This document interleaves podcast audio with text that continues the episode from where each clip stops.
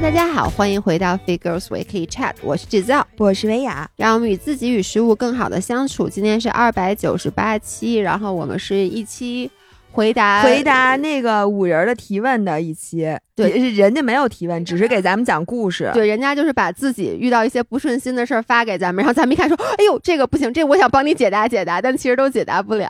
我在，但是这些问题我跟你说都非常非常的经典。对，我觉得今天可能都读不完，咱们来试一试。对，咱们先从一个比较好入手的问题来回答，好入手因为后面的有点料，有点猛。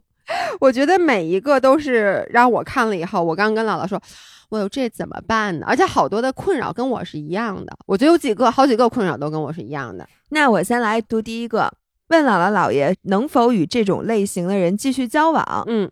一个部门的男生（括号三十八岁）暗恋我近十个月，期间正式向我表白过六到七次，但每次都被我无情拒绝。结果前不久，我被他一如既往的关心和照料所打动。嗯，在一次部门聚餐之后的晚上。决定与他正式交往。嗯，交往期间我们两个天天见面，他和我想象中的一样善良，对我也是悉心的照顾。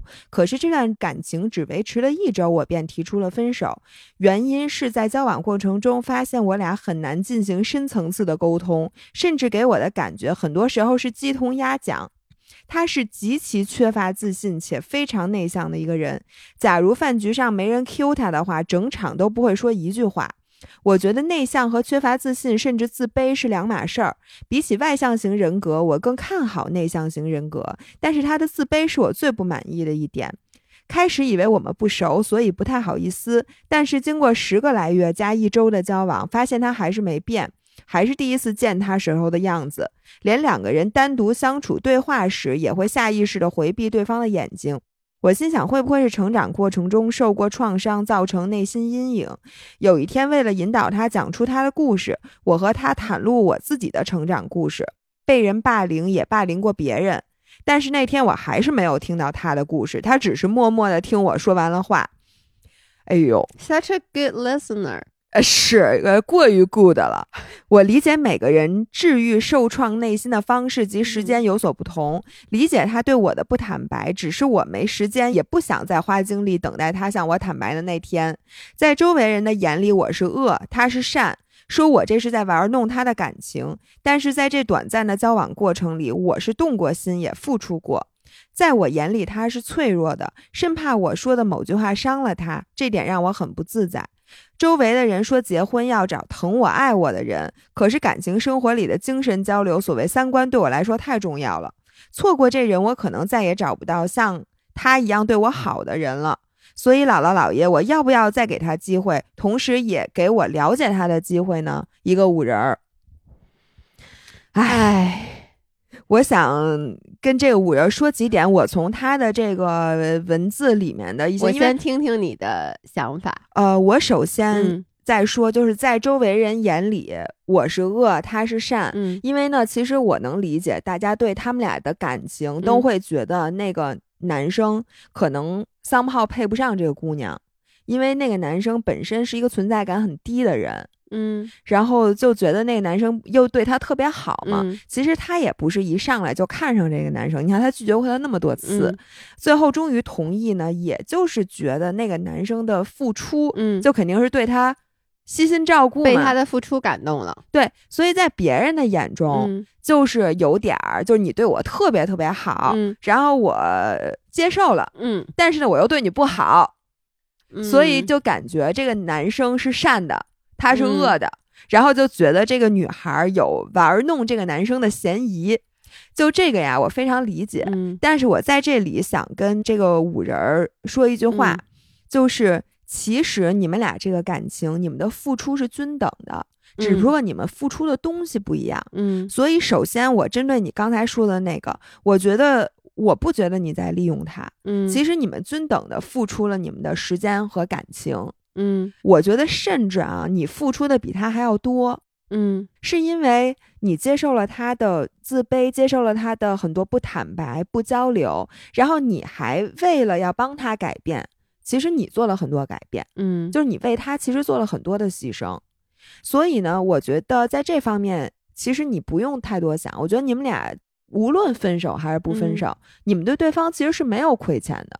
对，我觉得他说在周文眼里我是恶，他是善，其实还有一方面就是，就跟我和老爷公在所有人眼里我是恶，他是善，是没错，就是因为你知道感情这个东西，其实在外人看到的都是非常片面的，而且非常肤浅的，然后大家其实说起来。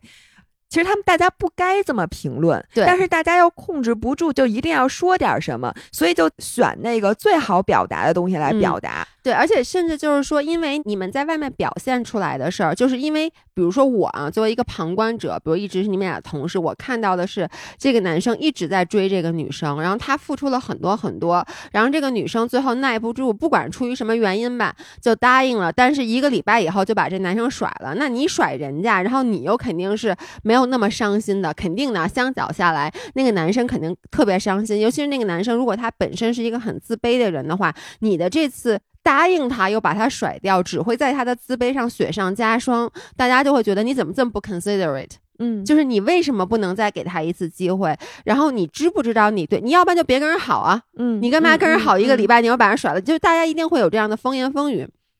其实我觉得这个是你最不需要考虑的。对，是因为每一个人的感情，就像刚才姥姥说的，你的付出其实是别人看不到的。而且我一直都觉得，就是你一开始。答应和他给他这个机会，其实这对于你来说就是一个付出。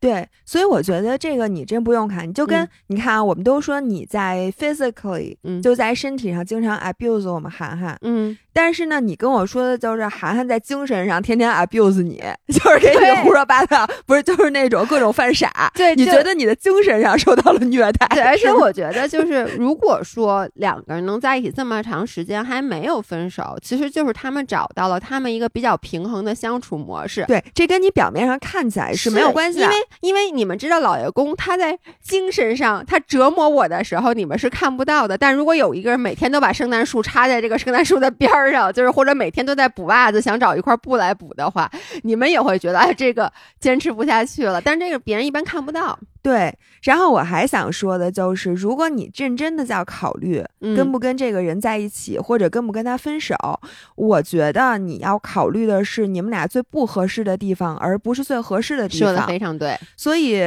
你就看，比如说现在你们俩的相处模式，你就 assume 你们俩都不会变，因为这个八成是真的。因为人真的成年了，我觉得他突然从一个很自卑的人。突然变成了一个很不自卑的人，突然敞开心扉的几率，我觉得没有那么大。OK，所以呢，我觉得你按照现在来讲乘以十年，你觉得你能不能承受？就是你的底线能不能承受？如果你可以承受，那我觉得你们可以继续交往。嗯，然后如果你不能承受的话，我觉得你就要再做一下考虑。嗯，这是我第二个建议。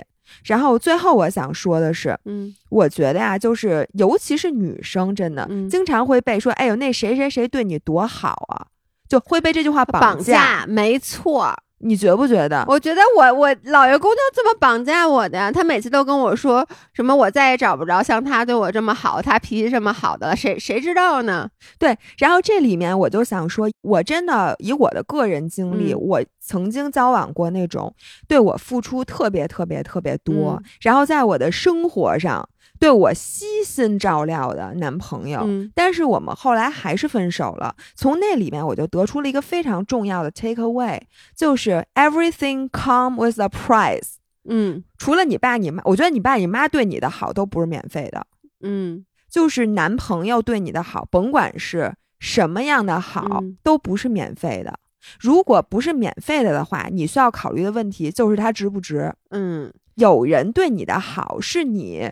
每一个都打到你的点上，这样他的好对你是划算的，或者说他对你的好，他对你好完了以后，他对你的需求就是你需要去配的那个那个价格，嗯，那个价格是你也不用特别费劲的价格，就是他对你的好。哎，你挺舒服的，你欣然接受，然后你回馈他的又恰恰也是他想要的，这样子你们俩虽然感觉上都在付出，但其实这个付出对于你们俩来说都是本身你在付出的过程中也是一种享受。对，我想说的就是这个，每一个他对你的东西，就是他为你的牺牲和对你的好，都是带着价格标签的。所以他对你越好，这个价格其实是越贵的。嗯但所以这时候你要考虑，这个价格这么贵的价格是不是我真的需要的？嗯，如果他对你的好，这个价格很贵，嗯你也确实觉得他对你很好，但是他对你的好其实是你没有那么在你的点上，嗯也就是说你本身不是那么需要的，但是你却要去花这个钱去把它买了，你不觉得这样对你来讲就很不合适吗？是的，我就碰到过，就是他在生活上，就是每天早上给我买咖啡，嗯，并且呢要 make sure 在我到的那个点儿嗯。直接端给我，嗯。就是这个，其实对他来讲，他花费了大量的时间和精力，嗯并且呢，他付出也很多，大家也都看在眼里。这个对我来讲就是一个非常昂贵的付出，嗯，但是这个付出，说实话，我没有那么感动，并且我也真的不需要。嗯但是我付出的是什么呢？我觉得是我跟他在一起，有点像他们，嗯我失去了很多我本来应该有的精神交流。嗯因为我发现，往往对你这种实际的付出嗯。特别多的人，他要不然呢就是对你控制欲特别强，嗯。就他要完全的控制你；要不然呢，他就会希望你像他对你一样对他；嗯。要不然呢，就是他可能本身有一些地方他觉得他配不上你，嗯所以需要你在另一个方面对他进行弥补。嗯。所以我觉得往往是这样的，不太有可能是一个本身和你在情感上势均力敌，然后你们俩互相特别欣赏，嗯然后他本身你觉得也是跟你特别配的人，然后还对你这么好，而且他也不要求你对他这么好。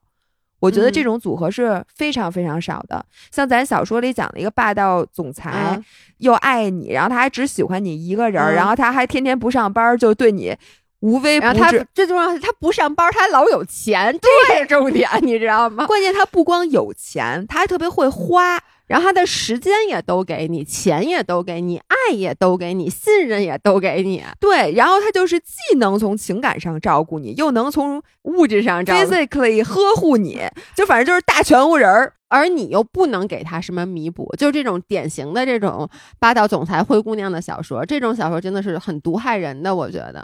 对，就是如果他有真的的话，那给我来一点儿，我也来一点儿。反正就是，我是觉得呀，就有的时候这种好是一个对你的枷锁，嗯并且其实你是花了大价钱买的这个好，但你自己嗯不一定知道。所以我是建议我从这两方面给一点点小小的观察。嗯，其实因为他最后的问是能否与这个类型的人继续交往，嗯就是说你的交往对象如果是一个自卑的人，嗯，你还应不应该跟他继续交往？我觉得这个我是没法给纯粹的说 yes or no，、嗯但我只是从这两个方面，我觉得他可以从这个角度考虑一下。是因为我觉得啊，你看他刚才说了，他想这个男生敞开心扉，那他的做法就是说，那先我先敞开我自己的心扉，嗯然后呢，其实我的感觉啊，就先说我自己，我觉得我宁愿，嗯我不是说这样最好，但我宁愿我的对方他是一个 listener，嗯就是在我讲自己的事儿的时候，他能先听。嗯而不是一上来先说他自己，就是我经常跟老爷公说的，张翰怎么哪儿都有你啊？嗯，就是我觉得，其实我对对方的要求，就他能听进去这件事儿，首先是最重要的，是基础。嗯就是他先要能接受来自我方的信息。我感觉是不是说这个男生现在已经做到了？嗯，但是他听没听进去你也不知道，因为他也不跟你说。对，然后接下来，其实现在这个女孩儿，我觉得咱们这五人需要解决的是让对方也能打开。嗯那我的感觉是因为你们俩在一起只有一周，但是你们俩也认识十个月了，但这十个月一直他在追你，你拒绝，他在追你，你拒绝呀、就是我就在想啊，一个自卑的人怎么嗯会敞开自己的心扉？那一嗯定是我对你有足够的信任的时候。嗯但是你跟他，其实你之前一直在不断的拒绝他，这肯定不是给他一个他可以信任你的信号。嗯然后你现在只跟他在一起一周，就是你能理解，当你特别特别喜欢一个人，你本身又很自卑，你追了他很久很久很久，他拒绝了你七八次以后，他突然答应你了，这个时候其实你是一个处于。就是极度自卑的情况，因为你会觉得啊，他怎么会答应我啊？那我绝对不能说错话，我千万不能怎么怎么着，我万一说错话，他就会更加的不喜欢我。那我自己自卑的那些，我的那些伤痛，我我当然你会隐藏的更深。对，我会隐藏的更深。所以我觉得是，如果说你对这个男生真的是有除了同情以外的喜欢，嗯，如果你只是单纯的同情他，那我觉得长痛不如短痛。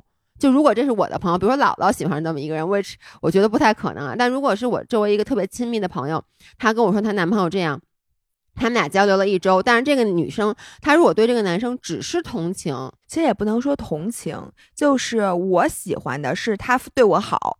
嗯，就是单纯的你觉得他没有任何吸引你的地方，嗯那我觉得我可能的建议就是说，那你就算了，长痛不如短痛。嗯但但凡你对他还是有一些男女之间的心动的话，我觉得是你要再给他一定时间，因为一周真的太短了。我觉得如果说你对一个人连一周的耐心都没有的话，你下次就算碰上一个不自卑的人，他可能有一些其他的问题。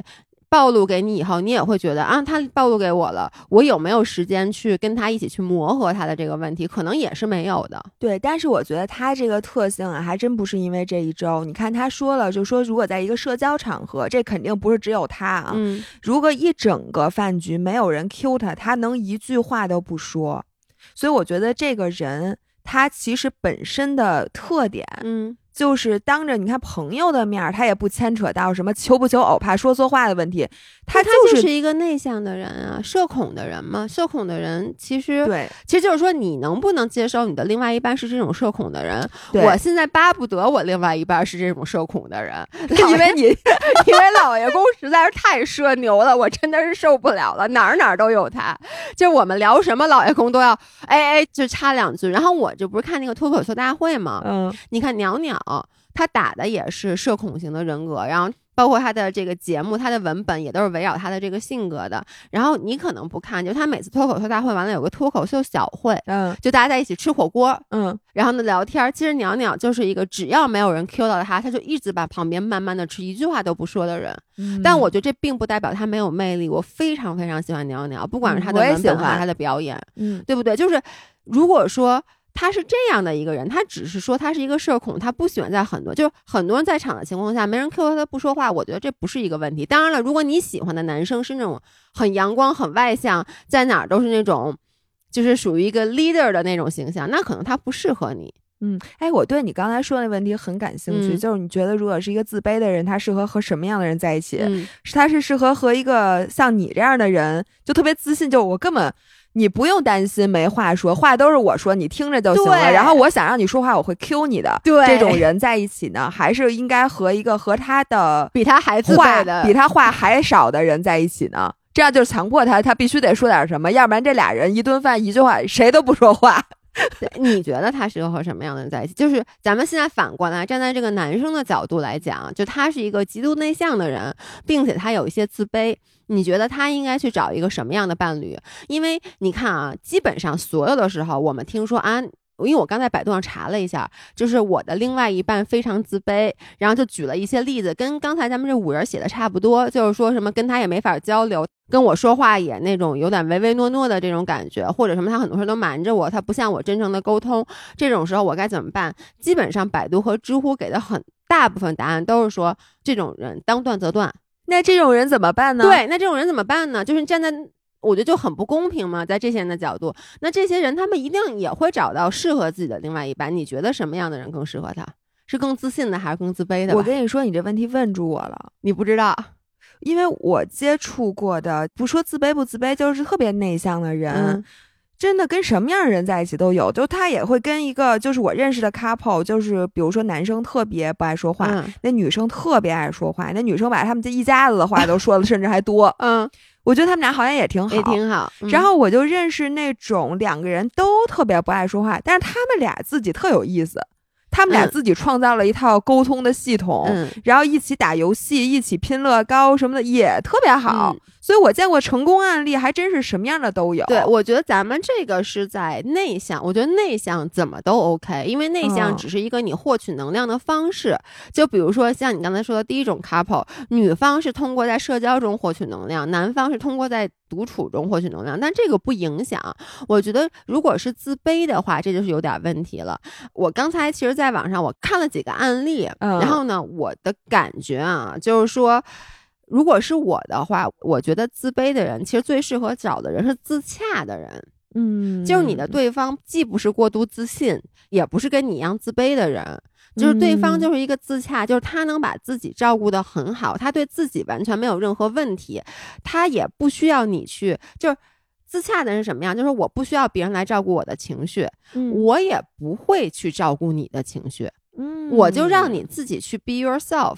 我觉得这个是比较合适的。哎，这个说得我的感觉为什嗯么呢？是因为我刚看到那个案例里面，就是说，反正我的感觉啊，就是怎么着也不要找更自卑的人。嗯是为什么？就是两个自卑的人在一起，你知道往往会变成什么吗？嗯往往会变成 PUA，因为其中一个自卑的人会通过打压另外一个自卑的人来获取自信。我的天哪！你想象啊，因为负负得正，另外一个人负成什么样了得？就是你想，自卑的人其实是什么人？是没有安全感的人。你就这么想吧，如果你跟一个自卑人谈恋爱，他有很多很多的没有安全感，很多很多的不确定，他怎么去获得他的安全感？就是反复的跟你确认你爱不爱我，嗯我是不是你的唯一？就是他需要反复的跟你确认。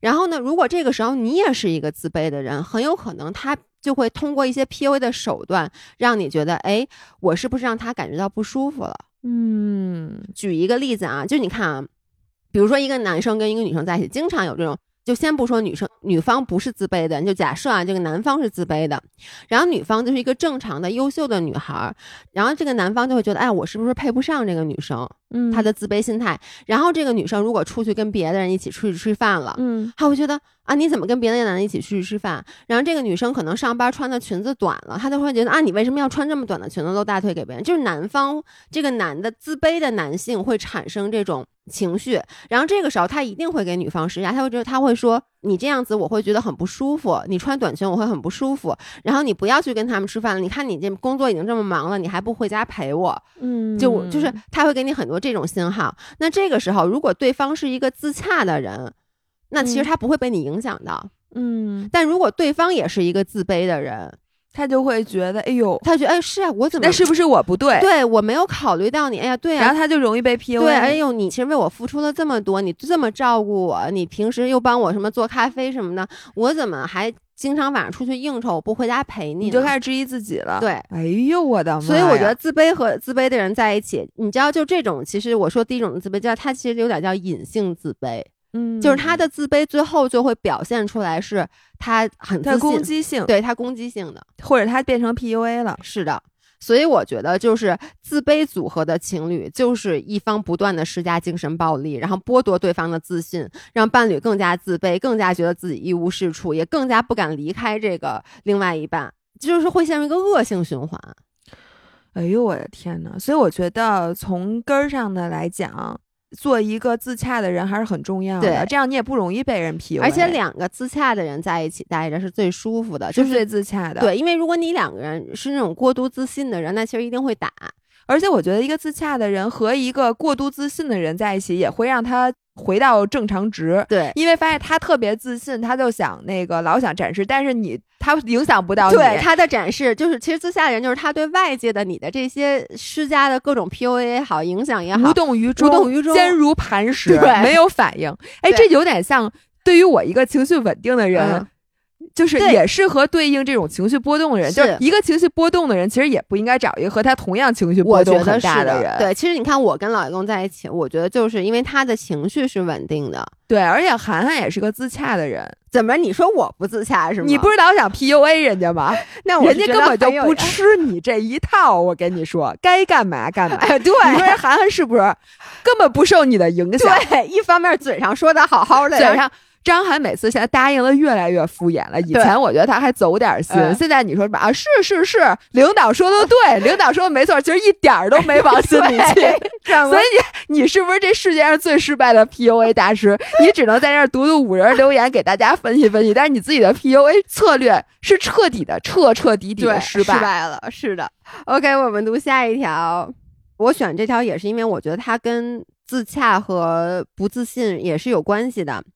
姥姥姥爷，我有一个烦恼想请教一下，看能不能给一些建议。我今年二十四岁，刚刚步入职场，最近谈了一个男朋友，他比我大四岁，我们在一起才刚刚没多久，但是我有一个多年的烦恼一直没有解决，那就是平胸。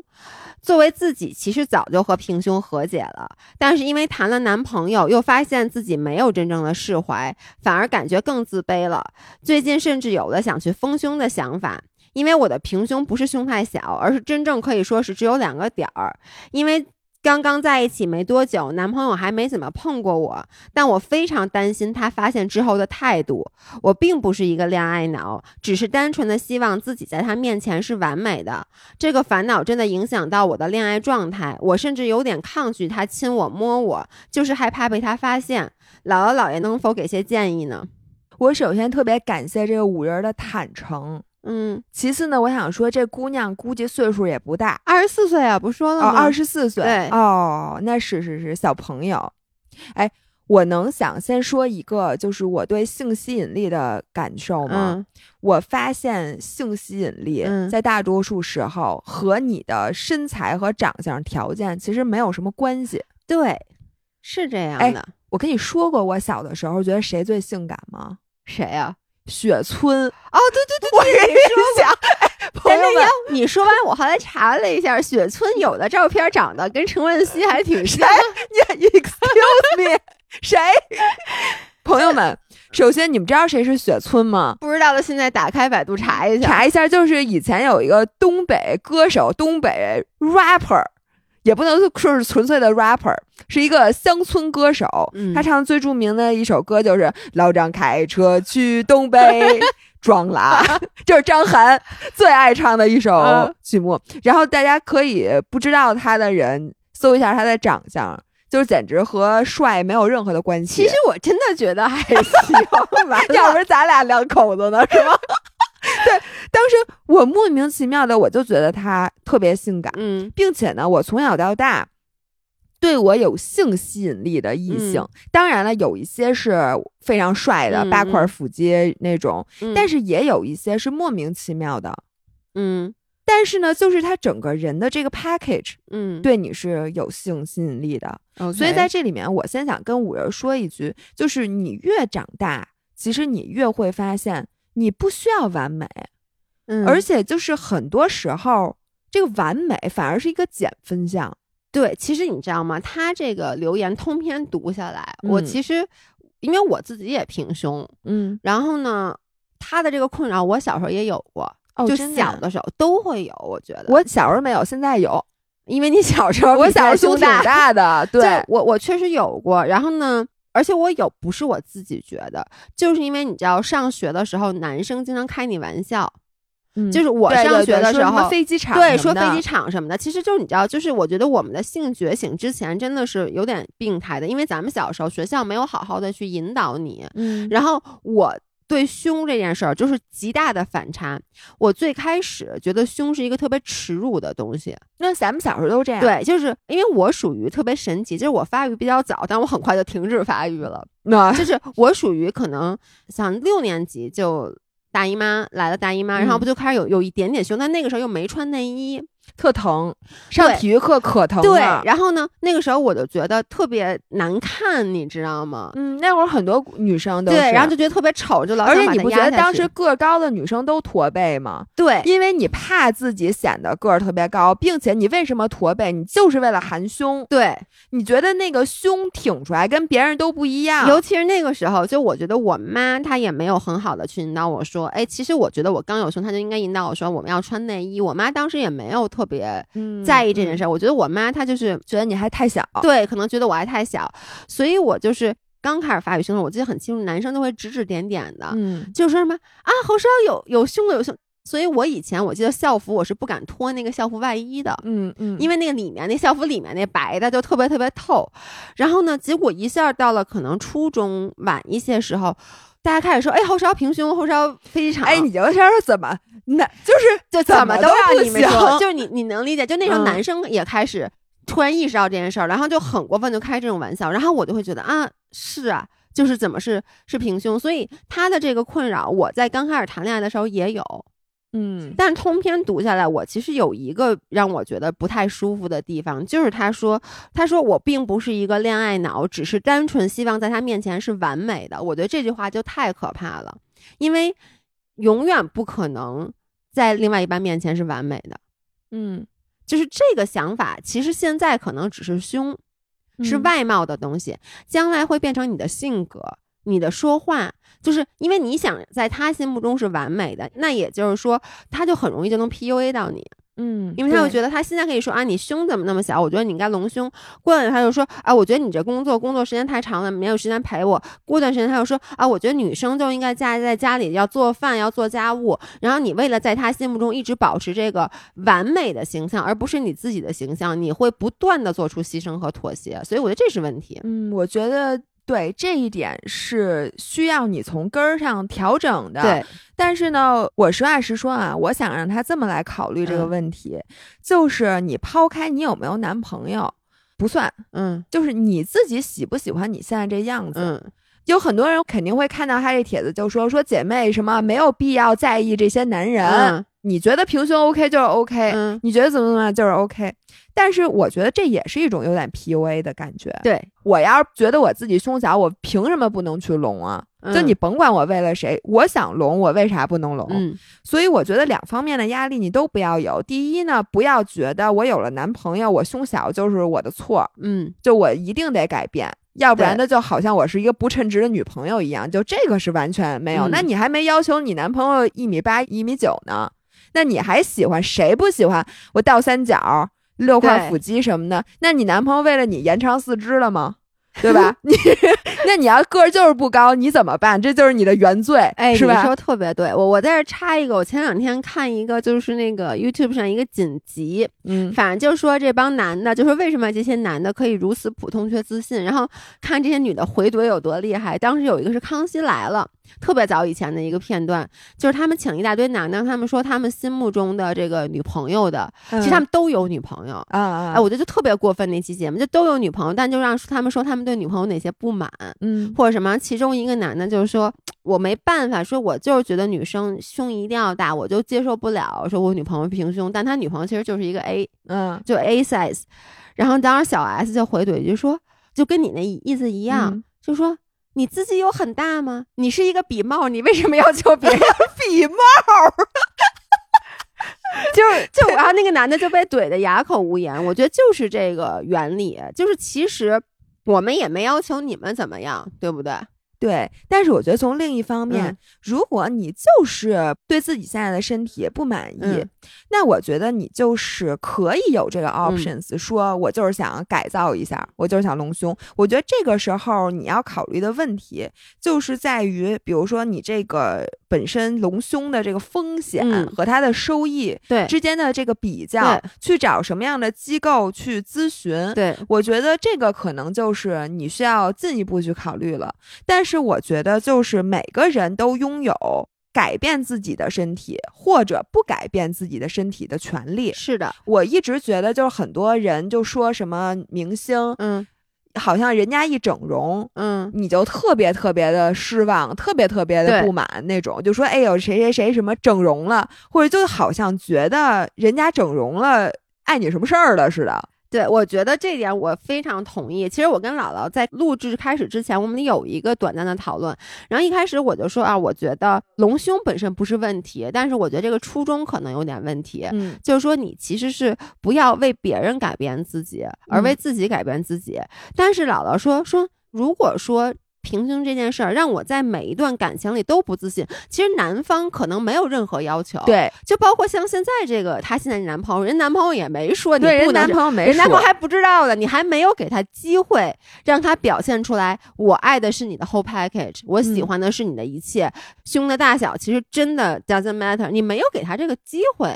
但是如果说这件事儿，不管你给不给他机会吧，就是说你每次遇到一个人，这件事让你自己不舒服了，然后他会干扰你。而且你知道，他对你的干扰有可能是说，他对你的任何一个反应，你都会觉得是因为他觉得我，对他看见我胸了，对他觉得我胸太小了，所以他怎么怎么怎么怎么样。我觉得这个对你心理上的影响是非常对，所以我觉得姥姥刚才说这句话特别对。后来我又想到，我其实一直在说一句话，就是 your feeling is valid。每嗯个人的自己的 feeling，你自己的感受是最重要的。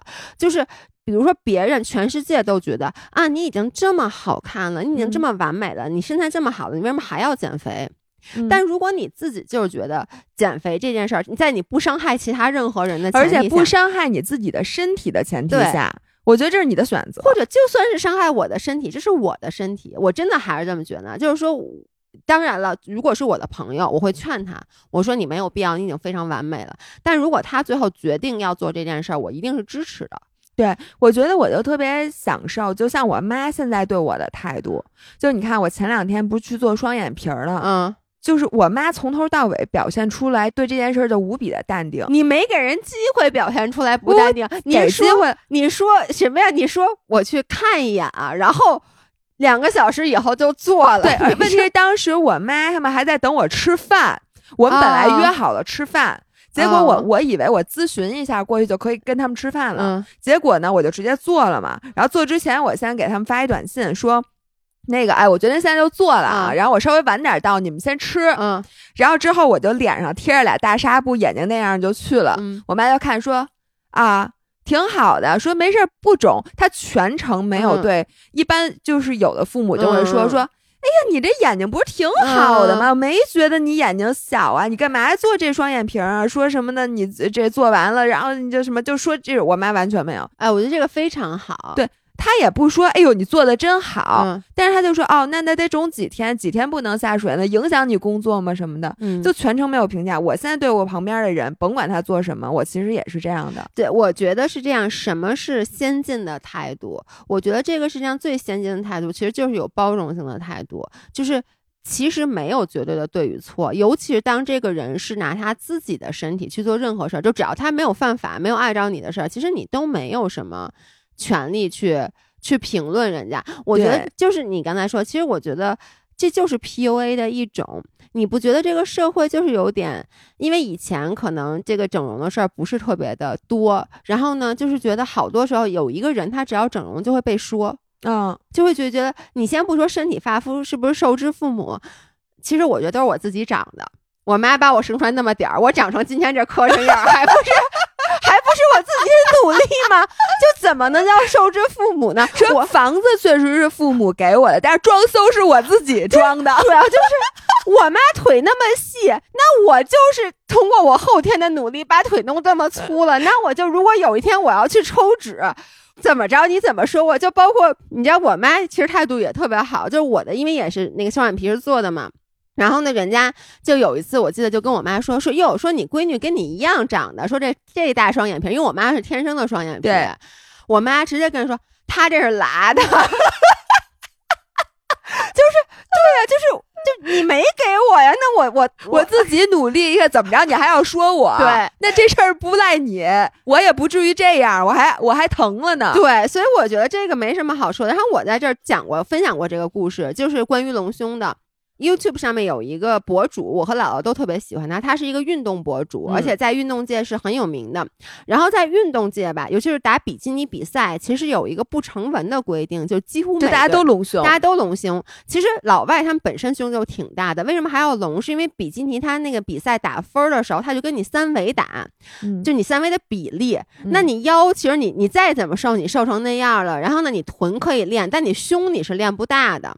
对，而且像比基尼之前，他那个减脂，然后把自己减的特别特别干，对，特别那。个你胸基本上要不是天赋异禀，都会比较小了。，对，所以呢，基本上我觉得我关注的这些博主，百分之八十甚至更多，这些嗯打比基尼比赛的人，他们都这隆胸。职业需要。，对，然后呢，有一个这个博主，他就一直没有隆，然后他嗯也一直之前他其实一直在树立一个形象，他就说啊，我们没有隆的胸，我们依旧可以去打比赛，就是嗯。他给了很多就是没有隆胸自然胸的这些。女孩儿去打比赛的一个信心，包括他自己还有一个叫什么什么 small boob clubs，就是小胸女孩儿俱乐部，类似于这嗯。种的。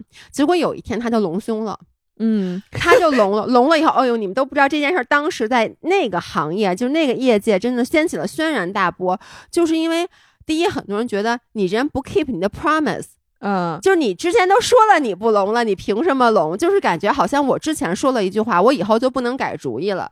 第二就是那些人就觉得说，哎，你不是说小胸没问题吗？你不是说你不用聋？那那你现在聋了，你是给其他女生一个什么样的榜样？嗯就是给之前那些 follow 你的人，你是告诉他们你也必须得聋吗。然后他后来就站出来就回应，他就说。我当时不隆，是因为我当时就是自洽的，就像这女孩说的，我在嗯。没有谈男朋友之前，我就是自洽的。嗯。我之前打过几场比赛，有赢有输，我觉得胸不是我 focus 的点，嗯。但是我最近，哎，我就是想隆胸了，我嗯。就是觉得，哎，我要隆了胸，我会更自信，那嗯。我就去隆了。那隆完胸以后，我跟你说，他现在状态贼好，嗯就是他后来还生了孩子什么，就已经过去挺多年了，他就特别特别自信。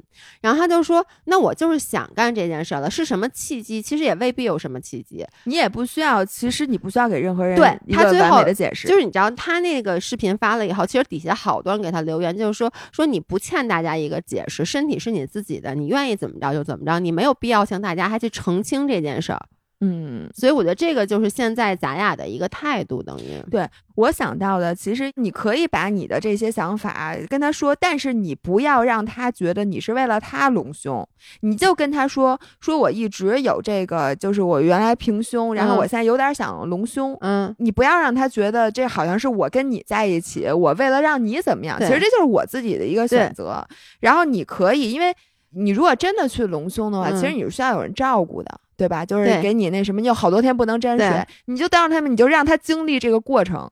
这老爷公就经历了我所有什么垫鼻子哎对双眼皮儿，当时填脂呃，肪，是，就是经历你所有这个丑的过程，那最后出来的这个结果就是你可以让他陪着你，对但是呢，你不要让任何人觉得这件事儿是为了任何人，其实你就是为了我自己。，对，而且我觉得可能大家本身对整容这件事儿。嗯就是会有抵触。就比如说，你看啊，就是说这个女孩可能会说啊，因为我觉得我胸不够大，因为她本身就像你刚说，她是一个性吸引的，所以呢，大家尤其会觉得你这个时候对这个不自信、不满意就不行，嗯就觉得这个是一个不好的事儿，因为它是一个性方面的吸引的东西。但是我就问你，像有的，比如我脱发。嗯比如我平时脱发，那我我自己一个人儿，我觉得我出门戴个帽子，反正别人也看不出来我脱发。结果我现在谈恋爱了，我经常要把帽子摘下来，然后就会对看让人看到我脱发。那这个时候，我想想尽办法，不管是植发也好，或者是买什么生发洗发水也好，我突然开始很在意我的头发。我明明都已经自洽了，我觉得我头发少就少了，但现在我又想要头发多了，我可能去接发。那绝对不会有人说啊，你怎么因为谈恋爱，因为别人你就你就接头发去了？还真是，我发现就是如果咱中间秃一块，基本没有人会劝你说，哎，你去不用别别植发。对，别植发，但我觉得胸和头发唯一的一个可能不一样的，就是胸是不是风险大一些？但你要植发风险也挺大的，是吗也是有有风险对，我觉得大家需要考虑，可能只是说这东西的风险。对对，而且还有除了比如说头发，还有就比如说医美，哎，就比如说我觉得我。皮肤不好，就你真的很多，比如我毛孔比较粗大，或者我以前有一些痘坑，或者我做抗衰的什么热玛吉啊，什么不是，就是我的意思，就这么说吧。比如我现在三十六了，是嗯吧？然后呢，大家都说啊，你状态挺好的，你现在这个状态没问题。我可能也自洽，我觉得我挺好的。但如果这时候，比如我跟王一博谈恋爱了，假设说啊，你别这个表情，那就这么说，就是我跟老爷公分手了。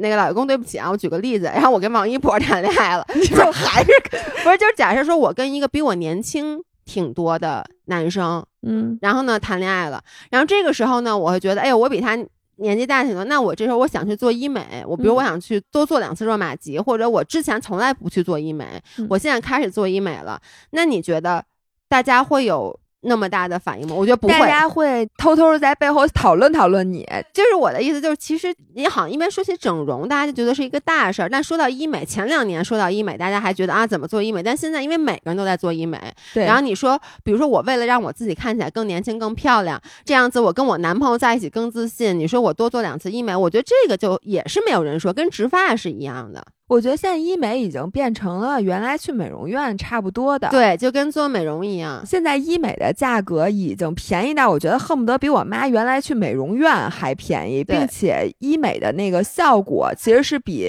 日常美容它要效果来的更立竿见影的，并且它的功能性也区分的特别多，就是你想干啥，基本都有针对的项目。所以我觉得这做医美也完全是每个人的自由。对哎，我们在这儿啊，就是插入一条小小的广告，在这个我们读留言的过程中，你你不说我都忘了。对对对对，我们来插入插入一下，就是十一月十六号晚上八点，我们在微博会有一个医美直播。哎然后呢，我们其实如果大家关于医美项目具体有什么问题的话，可以去翻我们之前的音频，然后以及我们这次有在微博上发一个我俩做大概五年四五年医美的一个经验的分对享，经验的分享，大家都可以去看一下。但那一场肯定都是第一，每一个项目都是我俩亲自做过的，应该是。对吧？然后第二就是价格非常非常便宜，价格都是很合适的，并且呢，如果你有什么问题，也可以现场问我们，我们可以告诉你你最适合的是哪种项目。是的，反正从抗衰的，然后到皮肤护理的，到解决问题，比如说什么痘坑、痘印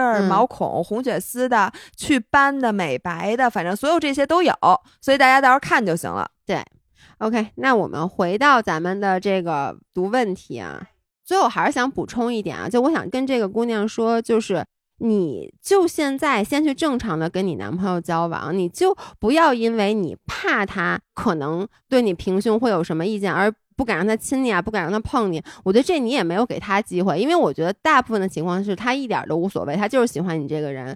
但是我觉得真的有这种男生，如果他表现出来，就比如说你们俩继续到更深入的一步了，他表现出，哎，我觉得你这个胸有点小啊，那这种人就不要，我觉得不要也罢，对，然后你还可以把其实你对他不满的那些，你都就说出来拽在他的脸上。对对对，然后赶紧分手。对是。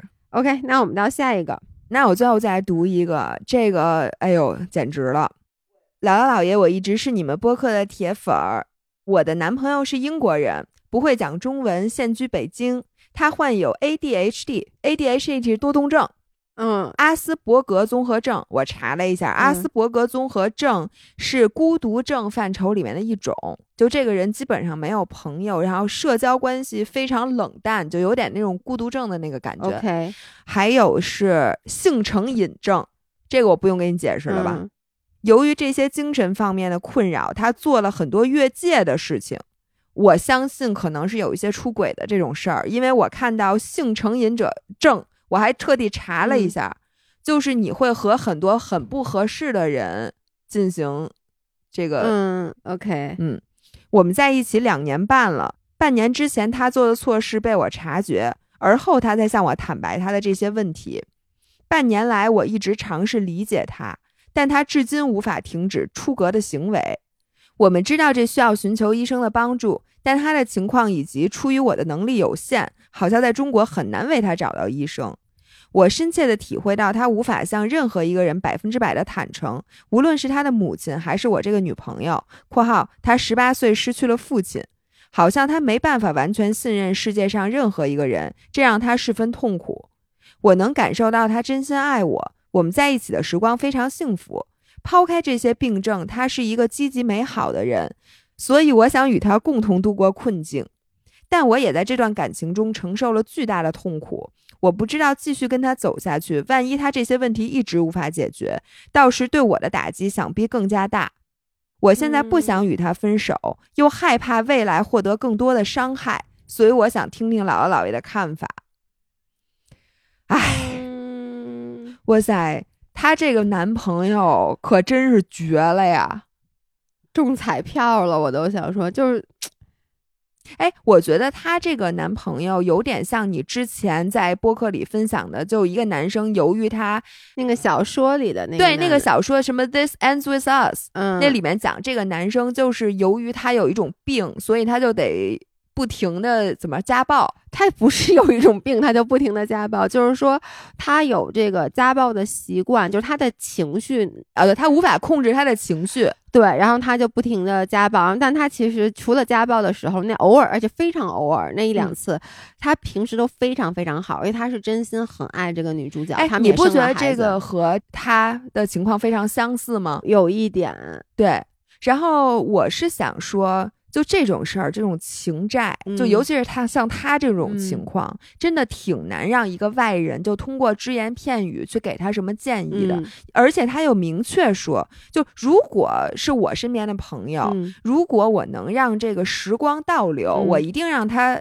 别别开始，对，就压根儿就不要开始，因为我觉得你跟他在一起，就是比跟别人在一起要多承受很多痛苦。嗯，但是他现在木已成舟，就你、嗯你们俩在一起两年多了，你又很爱他，他也很爱你，这种情况就难解难分，你知道吗？嗯那所以我对他的建议，我想了很久，就是说，我希望你认真剖析一下自己，看你是爱他，还是你爱和他在一起的时候的自己。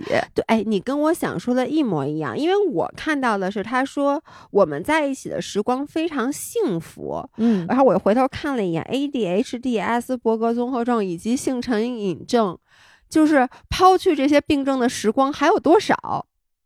因为他抛开这些病症，其他的时光非常幸福。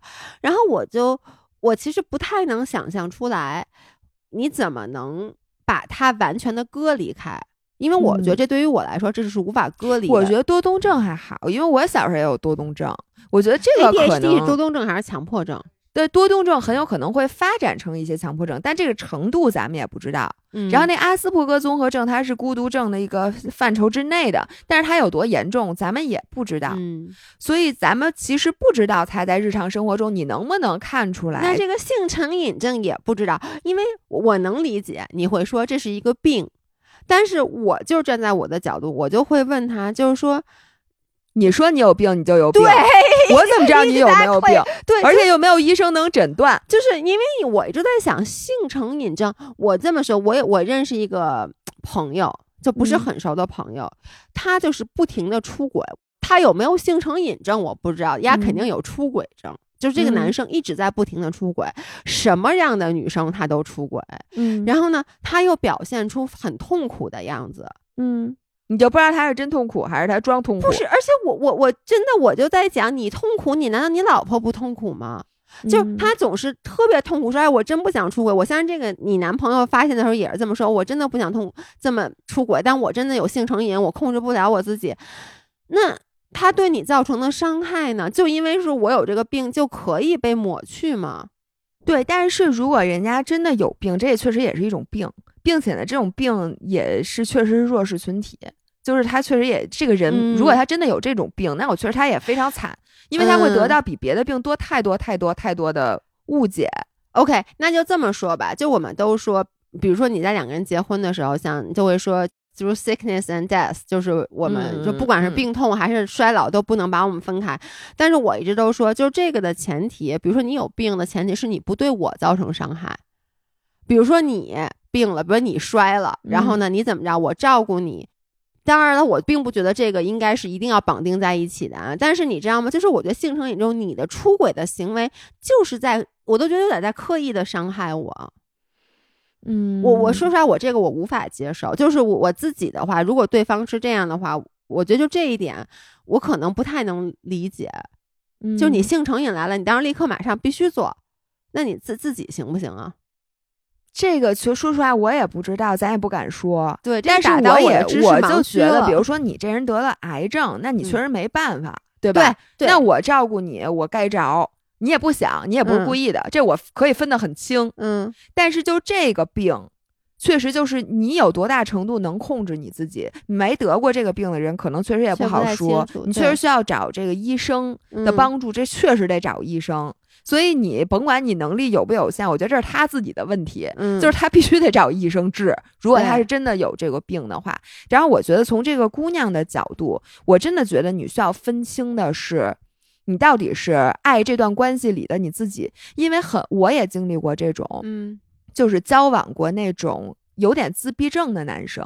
嗯后来我为什么也跟他分手了呢？是我发现我喜欢的不是他，而是他对我过度的依赖。嗯因为在任何一段健康的关系，尤其是我第一个男朋友，我之前给你们讲了，他是个渣男。嗯于是，在他这块儿，我没有感受到我被需要，因为嗯他还有好几个可以依赖的。但是他对当时象老老让你帮他教他数学呀，问题 我不爱教他数学呀，我一教数学我就生气，太他妈笨了。所以我在这种关系里面，尤其是我，我没有体会到我是人家的别人的唯一的那种嗯感觉。而且就是能体会到你是对方的唯一，你被他需要的这种感觉特别好。嗯，它其实激发了你的母性。，对，你想，就是人最被需要的时候，然后同时你也是最享受的时候，就是你当妈妈的时候。嗯，当一个很小的小婴儿在你的怀里，你觉得你是他的唯一，因为他只能需要你，他只能依靠你，你不在他就死了。所以这个是每个，我觉得尤其是女生。你的那嗯。个母性的 nature call，、对，所以如果一个男生因为他的一方面的特质激起了你的母性，嗯。你可能会被唤起母性的这种感觉所驱使，也许嗯。那个会蒙蔽你的双眼，让你认为你爱他，但是其实你只是一种成瘾，嗯，就是你是对这种被需要的感觉成瘾，所以你一定要分清这一点，因为嗯。如果你跟他在一起，因为我相信。他对你的需要比你对他的需要要更多，因为如果他有这种什么孤独症和这种，嗯。我相信他周围一定他的 social support 很少，嗯。并且你想他在北京，他也不会说中文，他也肯定没有什么朋友，嗯。而且他父亲也就是在他十八岁的时候就去世了，他母亲一定也不在北京，我相信，那他就是孤立无援的。嗯。那他所有的一切，他的你也又是他的朋友，又是他的恋人，又是他什么，就是良师益友，全是你，所以他一定会非常非常需要你。你在这种感情里，你可能觉得自己是那个付出的一方，嗯你就觉得那我图你什么呀？我如果不爱你，我为什么要跟你在一起？我图你什么？但其实你可能图的是一种他能给你一个健康的关系，给不了你的那种绝对的依赖和绝对的唯一。而且你这么说，我其实有一点能理解，因为我本身也是一个心很软的人。如果说啊，我的另外一半是这种角色的话，我可能也没法跟他分手。因为我特别嗯怕，我跟他分手以后，他就彻底崩了就崩了。对你，你这个很难去去做到说啊，我就非常理性的说，那你伤害到我了，然后我就要跟你分手。因为你在看到他其他的那个方面，你会觉得多少会觉得我自己有一点点的义务需要去陪你走完这段这个我不好的时同意光。其实我也经历过，就是你明明觉得不爱他了，或者你其实从理智上是应该和他分手的，但是就是因为你觉得他现在很需要你，嗯你不跟他分手。但是我觉得你有权利决定不和他分手，嗯但是首先你需要让自己恢复理智，你需要让自己知道我是不是因为我很爱你。我不跟你分手，嗯而是由于我现在觉得我还欠你情债，嗯我觉得你从理智上需要先把自己给剥离出来，嗯然后至于分不分手，我觉得你在理智情况下，你可以做出自己的决定。我觉得这个每个人的决定都不一样。哎，那我其实想问你的是，嗯如果说他将来再出轨，嗯怎么办？就是你知道这个，就是我我特别想不清。如果他是一个正常人，那就没什么好说的了。我基本上我觉得现在，如果他是一个正常人出轨几次被你发现，基本现在就可以分手了。嗯然后呢，但是他又说他我我这是病，那咱们不能说因为你有这个病，那那咱们就这样啊？那因为你是个病，就跟比如说我说我有抑郁症，我无法控制我自己的情绪，那 OK，那你以后再有情绪，因为你是个病人，我就不停的在迁就你，这我觉得也不是一个长久之计。对，这这他现在这个情况就非常尴尬。对，就你怎么办？你因为你必须要去解决。我觉得就这个不是说因为你有病，我就一直让你就是从我这儿获得这些所谓的这些同情也好，什么也好，这都是有个头儿的。我跟你说，是因为我觉得现在是因为他们在一起时间其实两年多，我觉得还是一个对于我来讲还是一个比较偏蜜月期的时候。然后这个时候，其实你要是继续这么走下去，到了五年、七年，早晚有一天得分手。但那个时候，你就会非常痛恨在两年半没有分手的你自己，因为你心里其实非常深刻的知道这样的故事还会发生，而你还会受到更加巨大的伤害。但就因为你现在对他心软了，你就对自己心狠了。对，我觉得在他现在决定分手和他就这样继续下去之前，还有一个最好的道路、嗯就是把病治好。对，我觉得没有听说在中国就中国这样的患者是不是也挺多？咱们还听说过某些名人，但是他现在已经没有治病的机会了。但是我觉得这个哥们儿他还是嗯可以治好的。我觉得如果你信任他的话，如果你相信他说的这些是真的，那就赶紧治病，没什么可说的。对，而且如果在治病了以后，他还是犯同样的错误，我觉得就不能再给这种机会了。哦，那也不能给了，是吧？嗯，要不然得。而且我觉得，你如果先像有病，尤尤其是像性成瘾者这种这种病，你难道跟别人交往之前，你不能该告诉人家吗？你说我现在有这病，我现在正在对了，我现在正在治。你说的太对了，对吧？你不觉得你这？我怎么没想到这个真的是一个点？就是比如说，就不说性成瘾症，就我有任何的病，比如说我可能，比如我心脏不好，或者呢，比如我有抑郁症，这种都应该是你在跟对方交往之前予以告知，因为你要让对方在决定跟你交往的时候，他有基本比较全面的信息啊。是，我觉得这个至少是他的问题，除非他是跟你在一起以后发生的，那我觉得这这 这也太寸了吧，这不可能。对，哎，你这个说的好，所以这个你可以问他一下，这个五柔，我建议你现在就走到他面前问他，为什么咱俩在一起两年半了，你之前没告诉我你有这你要是觉得不方便问，要不我问他，你下次把他联系方式给我，我问他。我觉得这有点过分了，嗯，行吧。那我们今天就分享到这儿。其实我们还有一些很精彩的留言没有读，那我们下次有机会再单独再录。对，然后呢，我在这也想说，如果大家有任何关于这个相亲的故事，还是可以给我们留。这两天我收到一些非常精彩的相亲故事，我也看到，非常有意 思，太奇葩了，非常有意思。OK，那今天先到这里，我们下周再见，拜拜。